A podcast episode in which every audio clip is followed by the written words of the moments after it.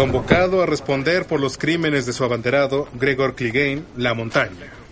Ah, ¿Llegará antes de la cuarta noche o será ahorcado como enemigo de la corona? Pobre Ned Stark. Hombre valiente con un mal juicio.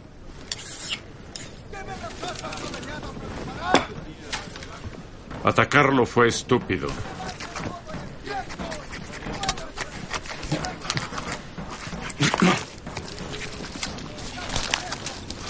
Los Lannister no actuamos como tontos.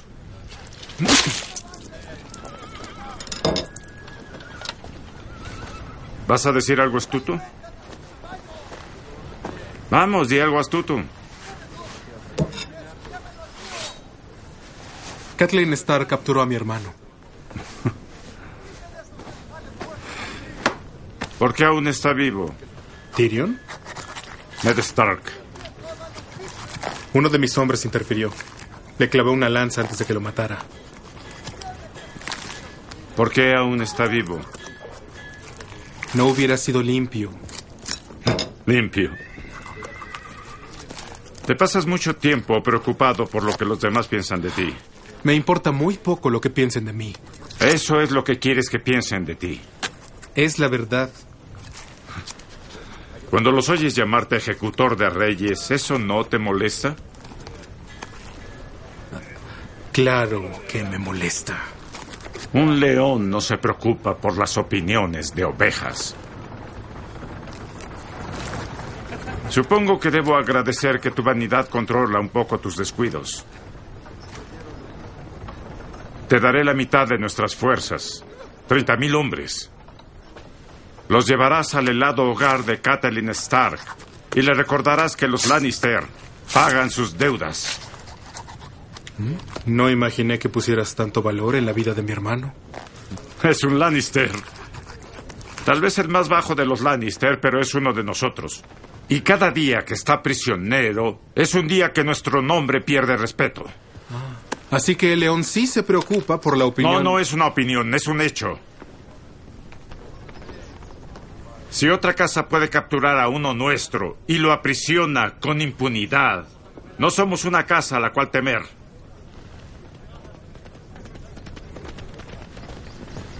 Tu madre está muerta.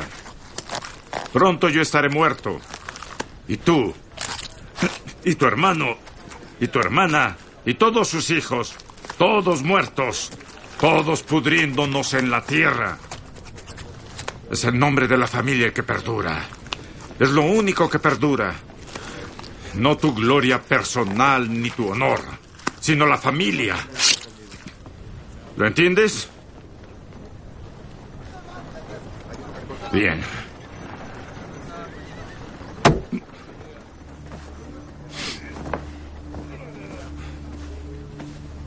Tienes habilidades que muy pocos hombres poseen. Perteneces a una de las familias más poderosas de los reinos. Y aún tienes tu juventud. ¿Y qué has hecho con todo esto? eh? Sirves como un glorificado guardaespaldas de dos reyes. Uno loco y el otro ebrio.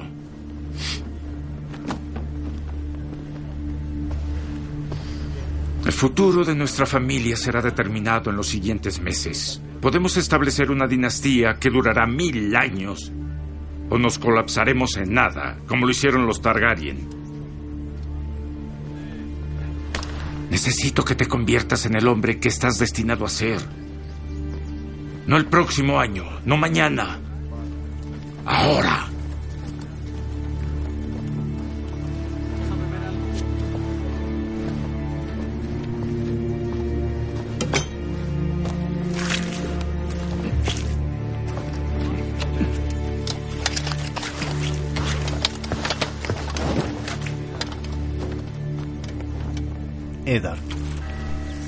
La orden le llegó una hora antes del amanecer, cuando el mundo estaba tranquilo y gris.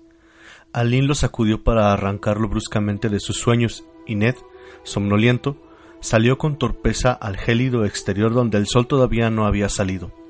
Se encontró con su montura ya ensillada, y al rey a lomos de la suya. Robert llevaba guantes marrones y una gruesa capa de piel con capucha que le cubría las orejas, parecía un oso a caballo. Venga, Stark, rugió. Vamos, vamos, tenemos que discutir asuntos de Estado. Desde luego, dijo Ned. Pasa, Alteza. Aileen levantó la solapa de la tienda. No, no, ni hablar, dijo Robert. Su aliento formaba una nube de vapor con cada palabra. El campamento tiene oídos. Además, quiero cabalgar un poco por tus tierras. Ned advirtió que Cerboros y Sermerin aguardaban tras él con una docena de guardias. No había nada que hacer excepto frotarse los ojos hasta espantar el sueño, vestirse y montar. Robert marcaba el ritmo de la marcha, llevaba al límite a su enorme corcel negro, y Ned galopaba junto a él tratando de mantenerse a su altura. Le gritó una pregunta mientras cabalgaban, pero el viento se llevó sus palabras. Y el rey no la oyó. Después de aquello, Ned cabalgó en silencio. No tardaron en abandonar el camino real para atravesar las llanuras onduladas, todavía cubiertas por la niebla. La guardia ya había quedado atrás, a distancia suficiente para no poder escuchar su conversación. Pero Robert no aminoró la marcha.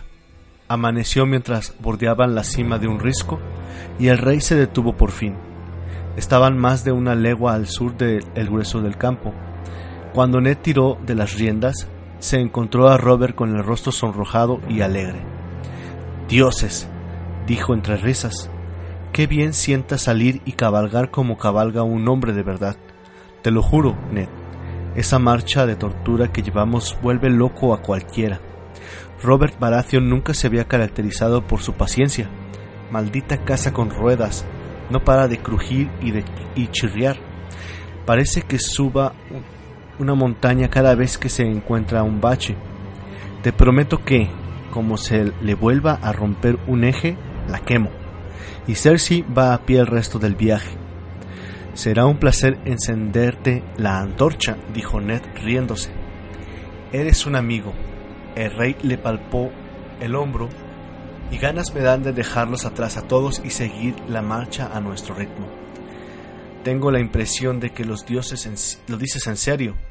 En los labios de Ned bailaba una sonrisa. Desde luego, desde luego, respondió el rey. ¿Qué opinas, Ned?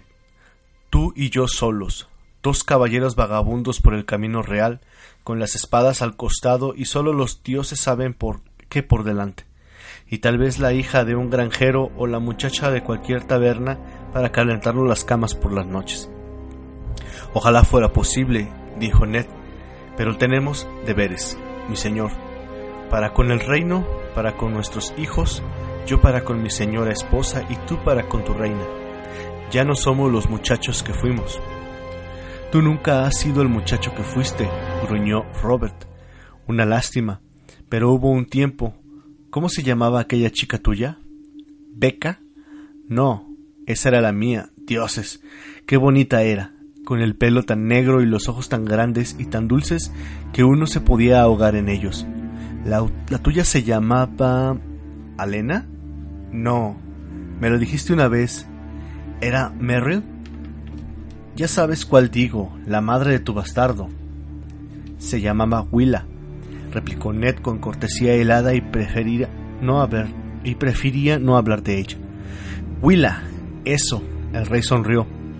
Vaya mujer, debía de ser para que Lord Eddard Stark dejara a su lado el honor, aunque fuera solo durante una hora. Nunca me llegaste a contar cómo era, ni te lo contaré. Ned apretó los labios, furioso. Si de veras me aprecias tanto como dices, deja el tema. Robert, me deshonré y deshonré a Catelyn a los ojos de los dioses y de los hombres. Por favor, si casi no conocías a Catelyn, la había tomado por esposa, llevaba a mi hijo en el vientre. Eres muy duro contigo mismo, Ned. Siempre has sido igual. Maldición. Ninguna mujer quiere meterse en la cama con Baylor el Santo. Le dio una palmada en la rodilla. En fin, no insistiré si te molesta tanto. Te juro que a veces te erizas de una manera, el emblema de tu casa debería de ser el puerco espín.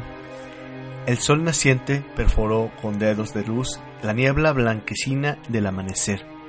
Una vasta llanura, pelada y marrón, se extendía ante ellos, su monotonía aliviada tan solo por algunos montículos bajos y alargados aquí y allá. Ned se lo señaló al rey. Los túmulos de los primeros hombres.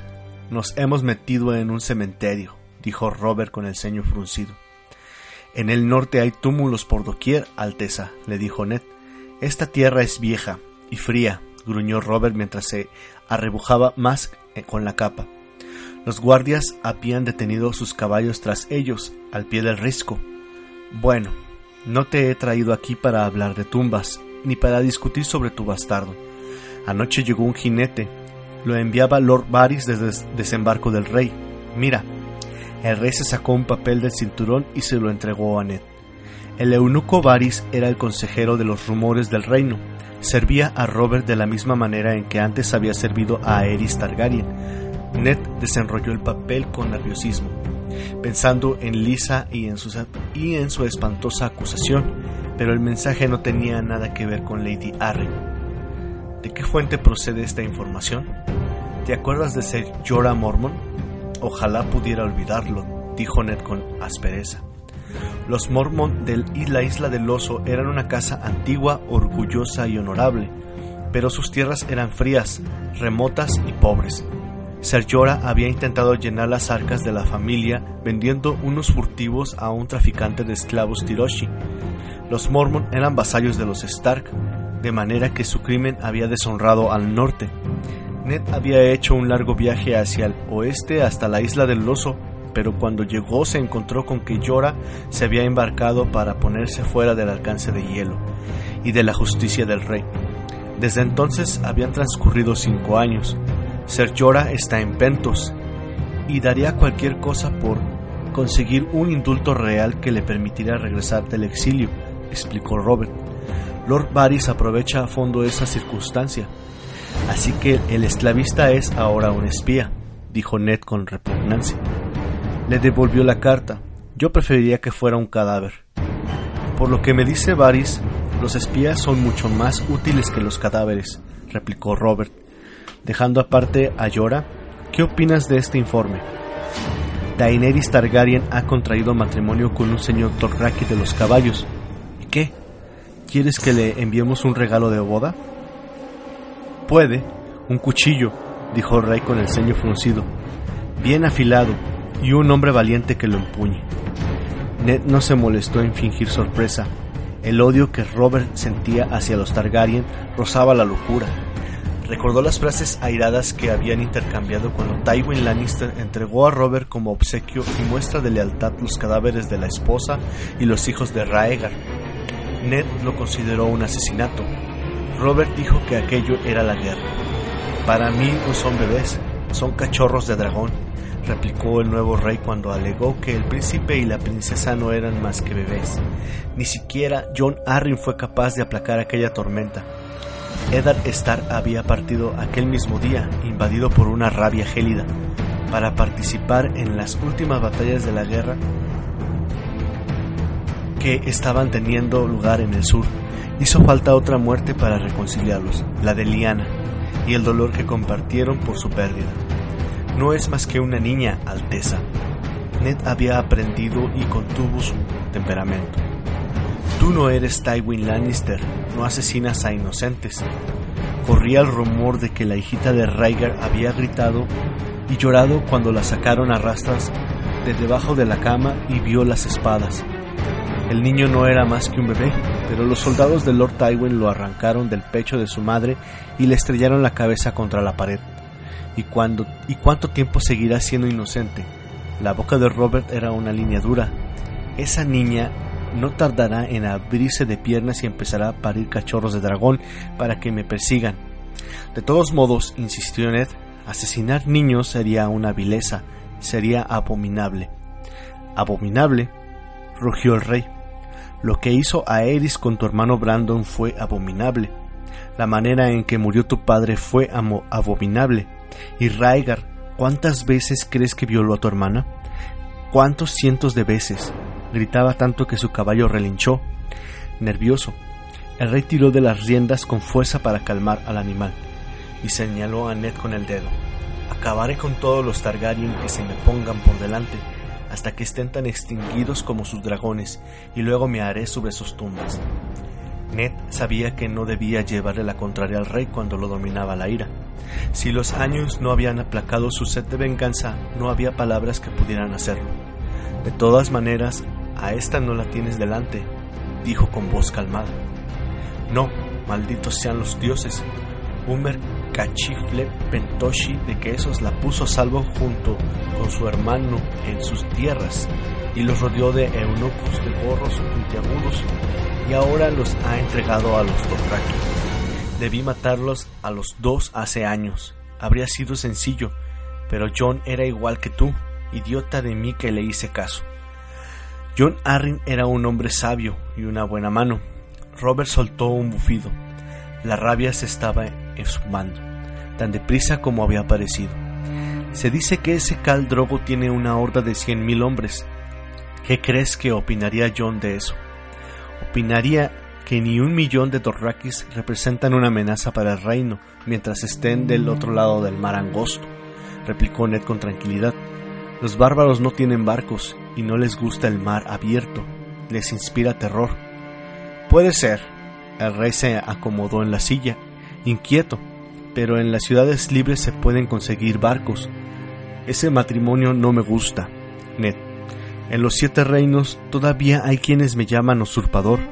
¿Ya has olvidado cuántas cosas cambiaron junto a los Targaryen en la guerra? Por ahora se limitan a esperar su oportunidad pero si tuviera la menor ocasión me asesinarían mientras duermo, y también a mis hijos. Si el rey mendigo cruza el mar con una horda Dothraki, esos traidores se unirán a él. No lo cruzará, prometió Ned, y si por casualidad se atreve, lo tiraremos de nuevo al mar, una vez elijas al nuevo guardián del norte, del oriente. Por última vez, refunfuñó el rey, no voy a, a nombrar guardián al hijo de Arryn, ya sé que es tu sobrino, pero mientras haya una Targaryen apareándose con Dothraki tendría que estar loco para poner una cuarta parte del reino en manos de un crío enfermizo. El caso es que necesitamos un guardián del oriente. Ned ya había previsto aquello.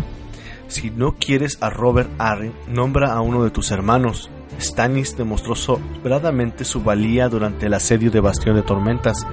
Dejó que la proporción permaneciera en el aire un instante. El rey frunció el ceño y no dijo nada. Parecía incómodo. Es decir, terminó Ned con calma mientras lo miraba fijamente. Si no has prometido ese honor a nadie más. Robert tuvo la honradez de sobresaltarse, pero al instante se fingió contrariado. Y si lo he hecho, ¿qué pasa? Se trata de Jamie Lannister, ¿verdad? Robert espolió a su caballo e inició el descenso por el risco hacia los túmulos. Ned se mantuvo a su altura. El rey cabalgaba con la vista fija al frente. Sí, dijo al final, una palabra seca para zanjar el asunto. El matarreyes, dijo Ned, de modo que los rumores eran ciertos. Estaba pisando terreno peligroso, y lo sabía, es un hombre muy capaz y valiente. Siguió cauteloso, pero su padre es el guardián del occidente, Robert. Con el tiempo, Sir Jeremy heredará ese honor. Nadie debería tener el control sobre Oriente y Occidente a la vez. No mencionó lo más preocupante, que aquella designación pondría la mitad de los ejércitos del reino en manos de los Lannister. Libraré esa batalla cuando se presente el enemigo, replicó el rey con tosudez.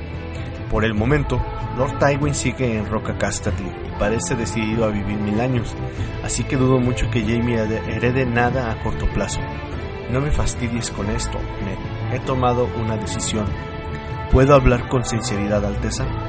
Por lo visto no hay manera de impedírtelo, gruñó. Robert mientras seguía cabalgando por la hierba alta. ¿Crees que puedas confiar en Jamie Lannister? Es el mellizo de mi esposa y hermano juramentado de la Guardia Real. Su vida, su fortuna y su honor están ligados a los míos, igual que estaban ligados a los de Aerys Targaryen, señaló Ned. ¿Por qué voy a desconfiar de él? Siempre ha hecho todo lo que le he pedido. Su espada contribuyó a conseguir el trono que ocupo. Su espada contribuyó a ensuciar el trono que ocupas, pensó Ned, pero no permitió que las palabras llegaran a sus labios. Juró proteger la vida de un rey con la suya propia y le cortó la garganta a ese mismo rey. Por los siete infiernos, alguien tenía que matar a Eris, gritó Robert, al tiempo que tiraba de las riendas para que su caballo se detuviera bruscamente junto a un antiguo túmulo. Si no lo hubiera hecho Jamie, nos habría tocado a ti o a mí. Nosotros no éramos hermanos juramentados de la Guardia Real, replicó Ned. Decidió que ya había llegado el momento de que Robert supiera toda la verdad. ¿Te acuerdas del tridente, Alteza? Allí fue donde conseguí mi corona. ¿Cómo quieres que me olvide? Raegar te hirió, le recordó Ned. Así que, cuando las huestes de Targaryen se dieron a la fuga, dejaste la persecución en mis manos. Los supervivientes del ejército de Raegar huyeron de vuelta al desembarco del rey. Nosotros los perseguimos. Aerys estaba en la fortaleza roja con varios miles de hombres que le eran leales. Yo estaba seguro de que nos encontraríamos las puertas de la ciudad cerradas, y sin embargo, cuando llegaste nuestros hombres habían tomado la ciudad. Robert asintió con un gesto impaciente. ¿Y qué? No fueron nuestros hombres, explicó Ned con calma, sino los Lannister.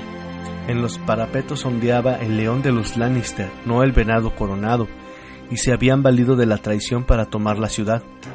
La guerra llevaba entonces casi un año de fieros combates. Algunos nobles de las grandes casas y las menores se reunieron bajo el estandarte de Robert, otros permanecieron leales a los Targaryen. Los poderosos Lannister de Roca Casterly, los guardianes del occidente, se mantuvieron al margen de todo e hicieron caso omiso de las llamadas de las armas, que les llegaban tanto del bando rebelde como de los partidarios del rey. Seguramente, Aerys Targaryen pensó que los dioses habían oído sus plegarias cuando vio a Lord Tywin Lannister ante las puertas de desembarco del rey, con un ejército de doce mil hombres, y jurándole lealtad. De modo que el rey loco cometió la última locura, abrió a los leones las puertas de su ciudad. La traición es moneda corriente entre los Targaryen, dijo Robert. Se estaba enfureciendo de nuevo. Los Lannister les pagaron con la misma moneda. Era lo que se merecían, ni más ni menos. Eso no me va a quitar el sueño. Tú no estuviste allí. La voz de Ned estaba llena de amargura. A él sí le había quitado el sueño. Llevaba 14 años viviendo con aquellas mentiras y todavía le provocaban pesadillas. Fue una conquista sin honor. Los otros se llueven, se lleven tu honor, maldijo Robert. ¿Acaso los Targaryen saben siquiera qué es eso? Baja a tu cripta, pregúntale a Liana sobre el honor del dragón. A Liana la vengaste en el tridente, dijo Ned, al tiempo que tiraba de las riendas para detenerse junto al rey. Prométemelo, Ned, había susurrado ella. Eso no me la devolvió. Robert apartó la vista y clavó la mirada en la distancia gris. Maldigo a los dioses, me concedieron una victoria vacía, una corona. Yo había rezado por tu hermana, por recuperarla sana y salva y que fuera mía de nuevo, como estaba previsto. Dime, Ned, ¿de qué sirve llevar la corona? Los dioses se burlan de las plegarias de reyes y pastores por igual. No puedo hablar por los dioses, Alteza, Solo sé lo que vi cuando llegué aquel día a la sala del trono, dijo Ned. Aerys estaba en el suelo, muerto, ahogado en su propia sangre. Las calaveras de dragón colgaban de las paredes.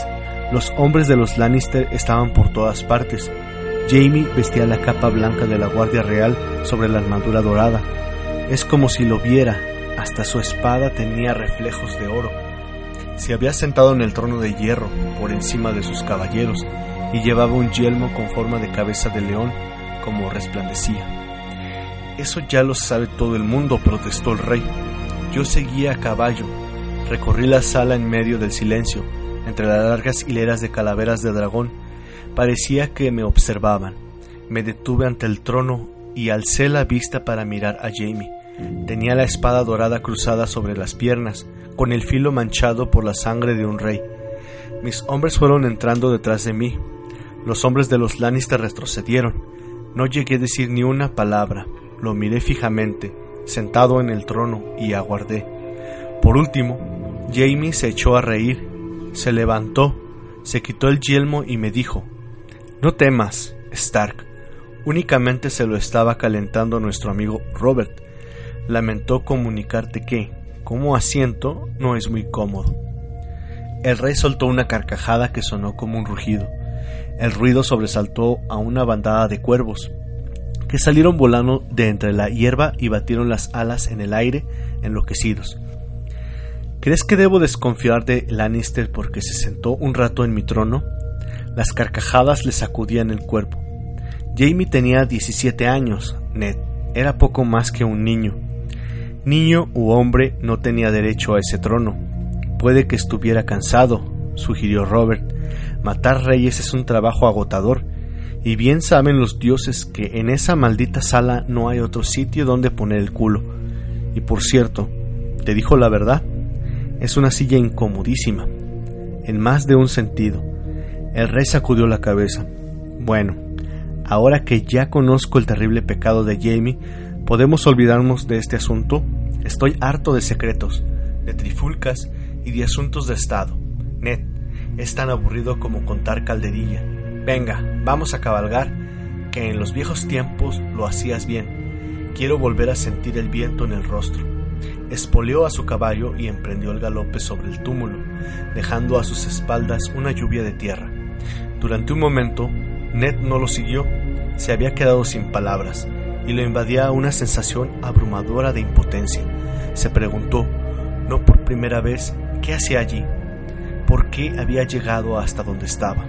Él no era un John Arryn dispuesto a reprimir las locuras de su rey y a inculcarle sabiduría. Robert haría lo que le viniera en gana, como había hecho siempre, y nada que Ned dijera o hiciera tendría importancia. Su lugar estaba en Invernalia, su lugar estaba con Catelyn, con aquel en aquel momento de dolor y con Bran, pero no siempre era posible estar en el lugar que le correspondía a cada uno. Meditó. Eddard estar resignado, espolió a su caballo y emprendió la marcha en pos del rey.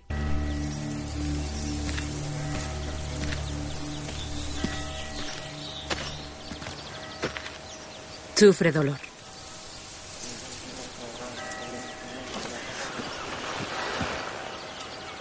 He tenido peores, milady. Tal vez es hora de ir a casa. El sur parece no sentarle bien. Sé la verdad por la que John Arryn murió. ¿La sabe, Lord Stark? ¿Para eso me llamó? ¿Para darme adivinanzas? ¿Lo ha hecho antes? Jamie lo habría matado. Mi hermano vale mucho más que su amigo. ¿Su hermano o su amante?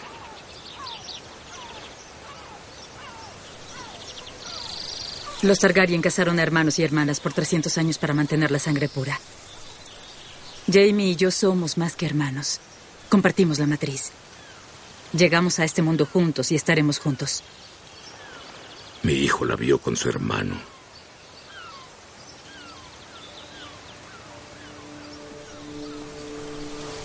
¿Ama a sus hijos? Con todo mi corazón. No más que yo a los míos. Y todos son de Jamie. Gracias a los dioses. En la rara ocasión en la que Robert deja a sus golfas para entrar ebrio en mi cama, lo hago terminar en otras formas. Por la mañana ni siquiera lo recuerdo. Siempre lo ha odiado. ¿Odiado? Yo lo veneraba. Cada mujer en los siete reinos soñaba con él, pero era mío por juramento. Y cuando lo vi en nuestra boda en Baylor, grande y fuerte y con su barba negra, fue el día más feliz de mi vida. Y esa noche se puso encima de mí, apestando a vino, e hizo lo poco que pudo hacer. Y susurró en mi oído, Liana. Su hermana era un cadáver y yo estaba viva y la amaba más que a mí. Cuando el rey regrese de la cacería, le diré la verdad. Debe irse para entonces. Usted y sus hijos. No tendré su sangre en mis manos. Vaya tan lejos como pueda con tantos hombres como pueda. Porque a donde vaya, la ira de Robert la seguirá. ¿Y qué hay de mi ira, Lord Stark? Debió reclamar el trono usted mismo. Jamie me contó del día que King's Landing cayó. Estaba sentado en el trono de hierro e hizo que lo dejara. Solo necesitaba sentarse usted mismo. Qué triste error. He cometido muchos errores en mi vida. Pero ese no. No, pero sí lo fue. Cuando juegas el juego de tronos ganas o mueres.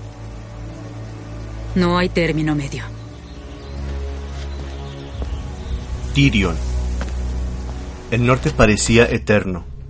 Tyrion Lannister sabía interpretar los mapas tan bien como cualquiera, pero dos semanas en el miserable sendero de cabras en que se convertía allí el camino real le habían demostrado que los mapas eran una cosa y el terreno otra muy diferente.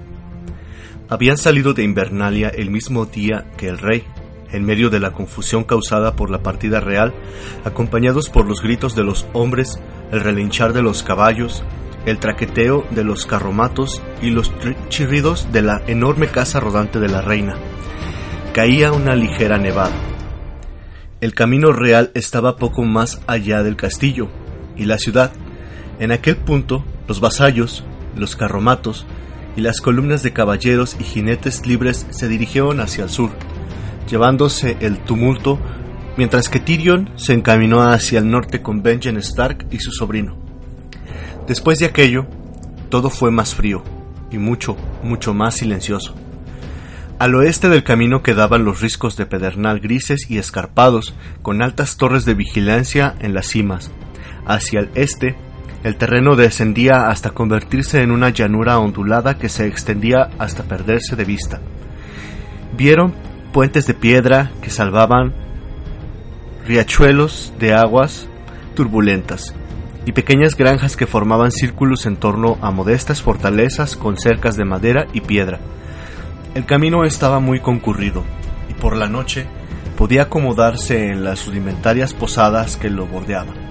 Pero, a tres días de marcha de Invernalia, las, granjas dejaban paso a bosques densos y cada vez se encontraban con menos viajeros en el camino real.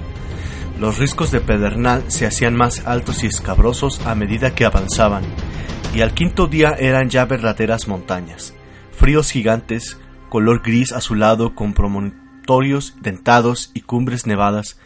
Cuando soplaba el viento del norte, de los altos picos se alzaban largos penachos de nieve que ondeaban como estandartes. El camino, siempre flanqueado al oeste por las montañas, discurría hacia el norte y hacia el noreste a través de un bosque, una densa extensión de robles, abetos y brezo negro, que parecía más antiguo y más oscuro que ninguno de los que Tyrion había visto en la vida. Benjen Starr le dijo que era el bosque de los lobos. Era cierto, en las noches parecía cobrar vida con los aullidos de manadas lejanas y los de otras no tan lejanas. El lobo guargo, albino de John Nieve, alzaba las orejas ante aquel coro nocturno, pero no se unió a él nunca. En opinión de Tyrion, aquel animal tenía algo inquietante. Para entonces, el grupo era de ocho miembros, sin contar el lobo. Tyrion bajaba con dos de sus hombres, como correspondía a un Lannister, Benjen Stark iba solo con su sobrino bastardo y unos cuantos caballos de refresco para la guardia de la noche. Pero en las lindes del bosque de los lobos pasaron una noche tras la cerca de madera de un refugio forestal, y allí se les unió otro de los hermanos negros, un tal Joren. Era un hombre siniestro, cargado de espaldas, con los rasgos ocultos tras una barba tan negra como sus ropas. Parecía tan recio como una raíz vieja y tan duro como una roca. Lo acompañaban dos chicos desarrapados, unos campesinos de los dedos. Violadores, dijo Joren, dedicando una mirada fría a sus custodiados. Tyrion lo comprendió al momento. Se decía que la vida era dura en el muro, pero sin duda era mejor que la castración. Cinco hombres, tres muchachos, un lobo guargo, veinte caballos y una jaula de cuervos que el maestre Luwin había entregado a Benjen Stark, sin duda era un grupo extraño para el camino real o para cualquier camino. Tyrion se fijó que en, que John Nieve miraba a Joren y a sus oscos acompañantes con una expresión extraña en el rostro, demasiado parecida al abatimiento. Joren tenía la espada, espalda deforme y olía mal, tenía piojos en el pelo y la barba, llevaba ropas viejas y remendadas, y rara vez se lavaba. Los dos reclutas jóvenes olían aún peor, parecían tan estúpidos como crueles eran. Sin duda, el muchacho había cometido el error de pensar que la Guardia de la Noche estaba compuesta de hombres como su tío. Si era así, Jorin y sus acompañantes habían supuesto para él un duro despertar. Tyrion compadeció a Jon. Había elegido una vida difícil, o quizás sería más correcto decir que le habían elegido una vida difícil. El tío de Jon no despertaba en él la misma simpatía. Por lo visto, Benjen Stark compartía con su hermano la animadversión contra los Lannister y no se alegró en absoluto cuando Tyrion le comunicó sus intenciones. No hay posadas en el muro, Lannister, te lo advierto, le había dicho mirándolo desde toda su altura. Estoy convencido de que encontrarás algún lugar donde meterme, fue la réplica de Tyrion. No sé si te habrás dado cuenta, pero soy muy pequeño. Por supuesto, el hermano de la reina nadie le negaba nada, así que el asunto quedó zanjado, pero a Stark no le hizo la menor gracia. No vas a disfrutar con el viaje, te lo garantizo, amenazó en su momento. Y desde que se pusieron en marcha había hecho todo lo posible por cumplir aquella promesa. Al final de la primera semana, Tyrion tenía los músculos en carne viva de tanto cabalgar, y sentía calambres atroces en las piernas y estaba helado hasta los huesos, pero en ningún momento se quejó, antes la muerte que darle aquella satisfacción a Benjen Stark. Saboreó un atisbo de venganza con el asunto de sus ropas de montar, unas pieles de oso andrajosas, viejas y malolientes. Stark se las había ofrecido en un alarde de la galantería propia de la Guardia de la Noche, esperando sin duda que él las rechazara elegantemente. Tyrion las aceptó, con una sonrisa. Cuando salieron de Invernalia llevaba las ropas más abrigadas que tenía, y pronto descubrió que eran del todo insuficientes. Allí arriba hacía frío, mucho frío, cada vez más. Por las noches, las temperaturas descendían muy por debajo del punto de congelación, y cuando soplaba el viento era como un cuchillo que cortaba, que cortara sus mejores ropajes de lana. Sin duda, Stark lamentaba ya su impulso caballeroso. Quizá hubiera aprendido la lección. Los Lannister no rechazaban nada, ni elegantemente ni de ninguna manera. Los Lannister aceptaban todo lo que se les ofrecía. A medida que avanzaban hacia el norte, las granjas y los refugios eran cada vez más escasos y pequeños. Estaban más adentrados en el bosque de los lobos, hasta que al final ya no les quedaron más techos bajo los que cobijarse. A partir de allí, solo podrían contar con sus recursos. Tyrion no servía de gran cosa a la hora de montar ni de levantar un campamento, demasiado pequeño, demasiado cojo, siempre estorbando. Así que mientras Stark Joren y los demás hombres erigían refugios rudimentarios, se ocupaban de los caballos y encendían una hoguera. Adoptó las costumbres de coger sus pieles y un pellejo de vino y alejarse de todos para leer. En la decimoctava noche de viaje, el vino era dulce y ambarino, una delicia poco común de las islas del verano que había llevado durante todo el trayecto desde Roca Casterly y el libro, una reflexión sobre la historia y las características de los dragones. Lord Eddard Stark le había dado permiso para llevarse prestados unos cuantos volúmenes de la biblioteca de Invernalia, que eran auténticas rarezas, y Tyrion los había cogido para su viaje hacia el norte. Encontró un lugar cómodo lejos del ruido del campamento, junto a un arroyo de aguas rápidas, tan transparentes y frías como el hielo. Se refugió del viento cortante tras un roble viejo y retorcido. Se arrebujó en las pieles con la espada apoyada contra el tronco. Bebió un trago de vino y empezó a leer acerca de las propiedades del hueso dragón. El color negro del hueso dragón se debe a su alto contenido en hierro, le informó el libro. Es fuerte como el acero, pero más ligero y mucho más flexible y por supuesto completamente incombustible. Los Torrakis valoran en sobremanera los arcos de hueso dragón y no es de extrañar. Estos arcos tienen un alcance muy superior a los de madera. Tyrion sentía una fascinación morbosa por los dragones.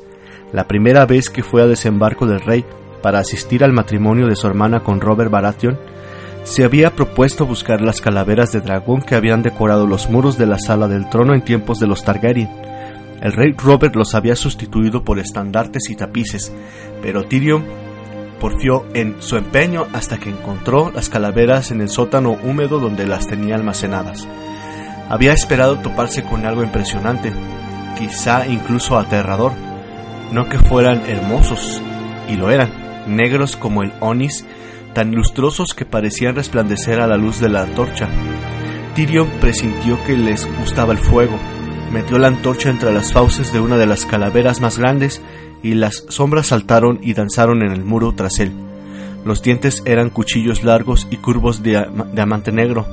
La llama de la antorcha no era nada para ellos. Se había bañado en el calor de llamas mucho más intensas. Cuando se alejó, Tyrion habría jurado que las cuencas vacías de los ojos de la bestia lo seguían. Había 19 calaveras. La más antigua tenía 3.000 años, la más reciente apenas siglo y medio.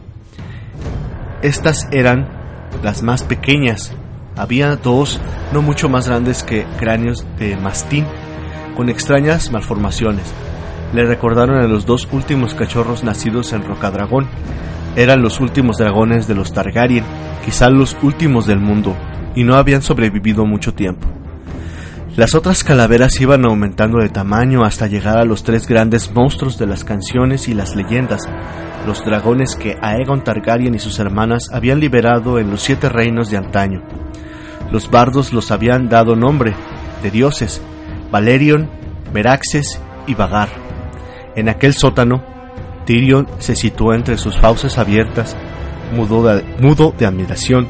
Un guerrero podría haber entrado a caballo por el gaznate de Vagar, aunque le habría resultado tan fácil salir. Meraxes era aún más grande, y el mayor de todos, Valerion, el terror negro, podría haber engullido a un uro entero, o incluso uno de los mamuts lanudos que, según se decía, vagaban por las frías llanuras más allá del puerto de Iben. Tyrion pasó un largo rato en el sótano húmedo mientras se le consumía la antorcha, contemplando el enorme cráneo de ojos vacíos de Valerion, tratando de aprender el tamaño del animal, cuando vivía de imaginar cómo habría sido cuando desplegaba las grandes alas negras y surcaba los cielos, respirando fuego. Un antepasado lejano de su familia, el rey Loren de la Roca, intentó enfrentarse al fuego cuando se alió con el rey Mern en el dominio, para oponerse a la conquista de los Targaryen. Habían pasado casi 300 años desde aquellos tiempos cuando los siete reinos eran reinos de verdad y no simples provincias de un reino mucho mayor, entre los dos reyes reunían 600 vasallos, 5.000 caballeros con sus monturas y 50.000 jinetes libres y soldados. Según las crónicas, las fuerzas de Aegon Lord Dragón eran menos de una quinta parte y en su mayoría se componían de soldados reclutados entre las filas del último rey al que había asesinado, con lo que su lealtad era más que dudosa. Las huestes chocaron en las amplias llanuras de dominio, en medio de campos dorados de trigo listos para la cosecha. Cuando los dos reyes iniciaron la carga, el ejército de los Targaryen se estremeció y huyó en desbandada.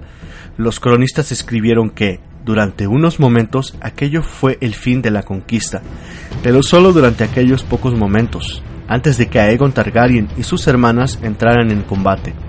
Fue la única ocasión en que liberaron a Vagar, a Meraxes y a Valerion a la vez, los bardos lo llamaron Campo de Fuego. Aquel día ardieron casi cuatro mil hombres, entre ellos el rey Mern del dominio. El rey Loren consiguió escapar y vivió lo suficiente para rendirse, jurar fidelidad a los Targaryen y engendrar un hijo, cosa por la que Tyrion le estaba muy agradecido. ¿Por qué lees tanto? Tyrion alzó la, la vista al oír aquella voz. John Nieve estaba a poca distancia de él y lo miraba con curiosidad. Cerró el libro, dejando dentro el dedo para marcar la página. Mírame bien y dime qué ves. ¿Es un truco o qué? El chico le lanzó una mirada desconfiada. Te veo a ti, Tyrion Lannister. Para ser un bastardo estás muy bien educado, Nieve, dijo Tyrion con, sus, con un suspiro. Lo que ves es un enano. ¿Qué edad tienes? ¿Doce años? Catorce, dijo el chico. 14. Y eres más alto de lo que yo seré en la vida. Tengo las piernas cortas y torcidas y me cuesta caminar. Necesito una silla de montar especial para no caerme del caballo. Por cierto, la diseñé yo mismo, por si te interesa. Tenía que elegir entre eso o ir en pony. Tengo fuerza en los brazos, pero también son cortos.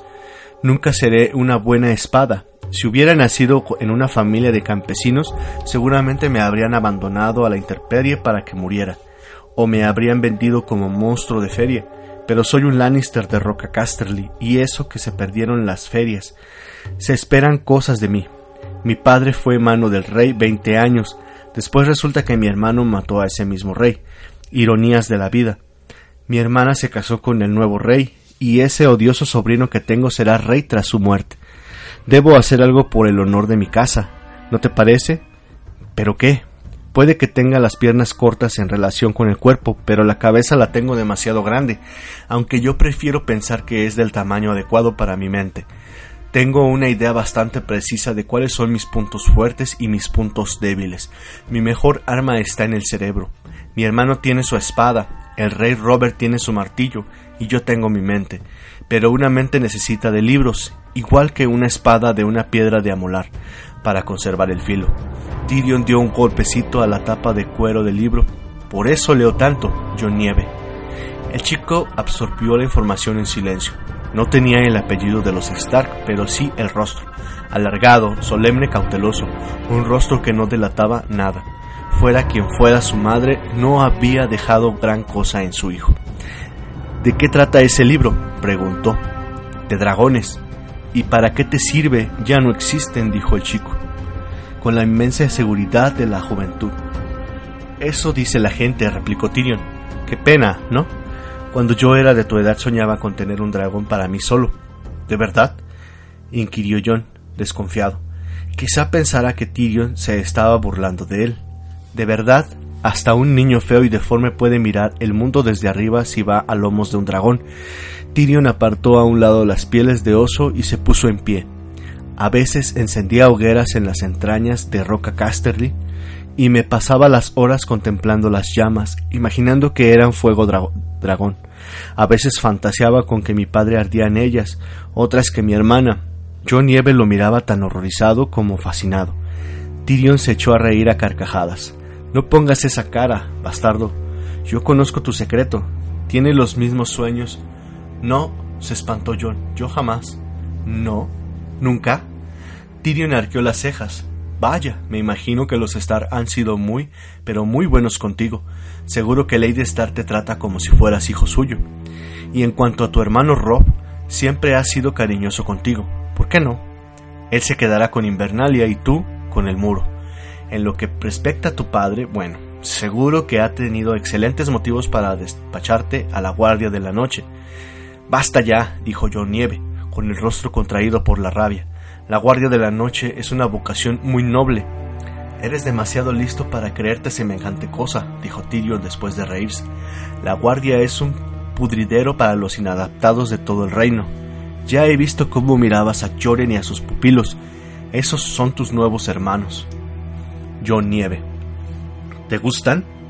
Campesinos hoscos, deudores, cazadores furtivos, violadores, ladrones y bastardos como tú todos acabáis en el muro, vigilando por si aparecen endrigos, endriagos, tiburiantes y todos los monstruos con los que te asustaba tu ama de cría. Lo bueno es que no existen los endriagos, ni los tiburientes, así que como trabajo no es muy peligroso. Lo malo es que se te congelarán los huevos, pero como, como de todos modos no te dejan tener hijos, tampoco importa mucho. Basta ya, chilló el chico. Dio un paso hacia adelante con los puños apretados al borde de las lágrimas. De pronto, sin motivo, Tyrion se sintió culpable. Se adelantó para dar al chico una palmadita en la espalda. O murmurar alguna disculpa. No vio al lobo, no supo dónde estaba ni cómo llegó hasta él. En un momento estaba avanzando hacia nieve y el siguiente se encontraba tendido de bruces contra el suelo de roca dura el libro se le había caído de las manos, el impacto lo había dejado sin aliento y tenía la boca llena de tierra, sangre y hojas podridas. Cuando trató de levantarse sintió un doloroso calambre en la espalda. Se había hecho daño en la caída, apretó los dientes, frustrado se agarró a una raíz y se incorporó. Tendió una mano hacia el chico.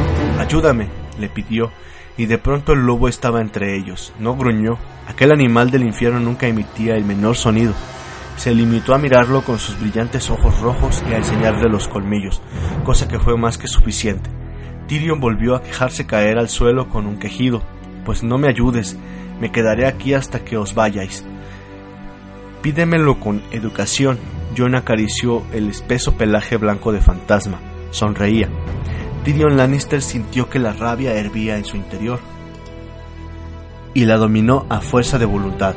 No era la primera vez que lo humillaban, y tampoco sería la última, y quizá en aquella ocasión se lo merecía. Estaría muy agradecido si me prestaras tu ayuda, John, dijo con voz dócil. Al suelo, fantasma, dijo el chico. El lobo guargo se sentó sobre los cuartos traseros. Los ojos rojos no se apartaron ni por un momento de Tyrion. John dio la vuelta para situarse tras él. Le pasó las manos por debajo de los brazos y lo levantó sin esfuerzo. Luego recogió el libro y se lo devolvió. ¿Por qué me ha atacado? preguntó Tyrion, después de mirar de soslayo al lobo guargo y limpiarse la sangre de la boca con el dorso de la mano. A lo mejor ha pensado que eras un endriago.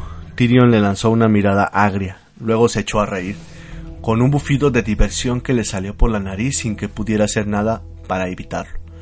Oh, dioses, dijo entre carcajadas entrecortadas. Sí, me imagino que tengo pinta de endriago. ¿Qué hará entonces con los tuburientes? Mejor que no lo sepas. John recogió el pellejo y se lo tendió.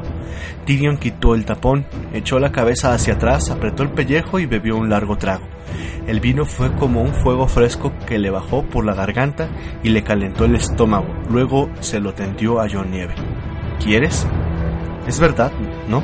dijo el chico tras aceptarlo y beber un trago con cautela. Lo que me has dicho de la guardia de la noche es cierto. Tyrion asintió. John Nieve apretó los labios. Pues si es así, que así sea, dijo al final. Muy bien, bastardo, dijo Tyrion, sonriéndole. Casi todos los hombres prefieren negar la verdad antes que enfrentarse a ella. Casi todos, repitió John, pero no es tu caso. No, admitió Tyrion, no es mi caso.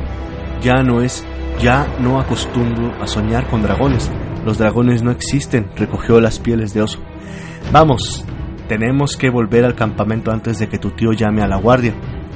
El campamento no estaba lejos, pero el terreno era irregular y, cuando llegaron, tenían calambres en las piernas. John Nieve le tendió la mano para ayudarlo a salvar unas raíces protuberantes, pero Tyrion lo rechazó. Se iba a abrir camino por sus medios, como había hecho toda la vida.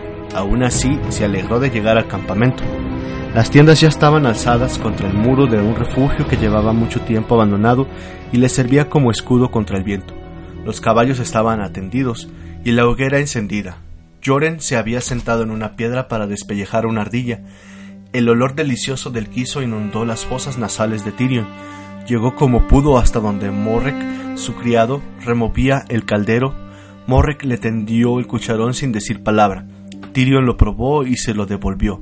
¿Más pimienta? dijo. Ah, ya estás aquí, dijo Benjen Star saliendo de la tienda que compartía con su sobrino. No vuelvas a alejarte solo, John. Pensé que te habían cogido los otros. Fueron los endriagos, le dijo Tyrion con una carcajada. John Nieve sonrió. Stark miró a Joren, desconcertado. El viejo gruñó, se encogió de hombros y volvió a su sangrienta labor. La artilla dio algo de sustancia al guiso, y aquella noche la comieron junta a la hoguera, acompañado de pan de centeno y queso duro. Tyrion pasó de mano en mano su pellejo de vino hasta que incluso Joren se suavizó. Uno a uno se fueron retirando a las tiendas para dormir, todos menos John Nieve, a quien había correspondido el primer turno de guardia. Tyrion fue el último en retirarse, como siempre. Antes de entrar en la tienda que sus hombres le habían alzado, se detuvo un instante y miró hacia atrás, en dirección a John Nieve. El chico estaba de pie junto a la hoguera, con el rostro imperturbable y tenso a la mirada fija en las llamas. Tyrion Lannister sonrió con tristeza y fue a acostarse.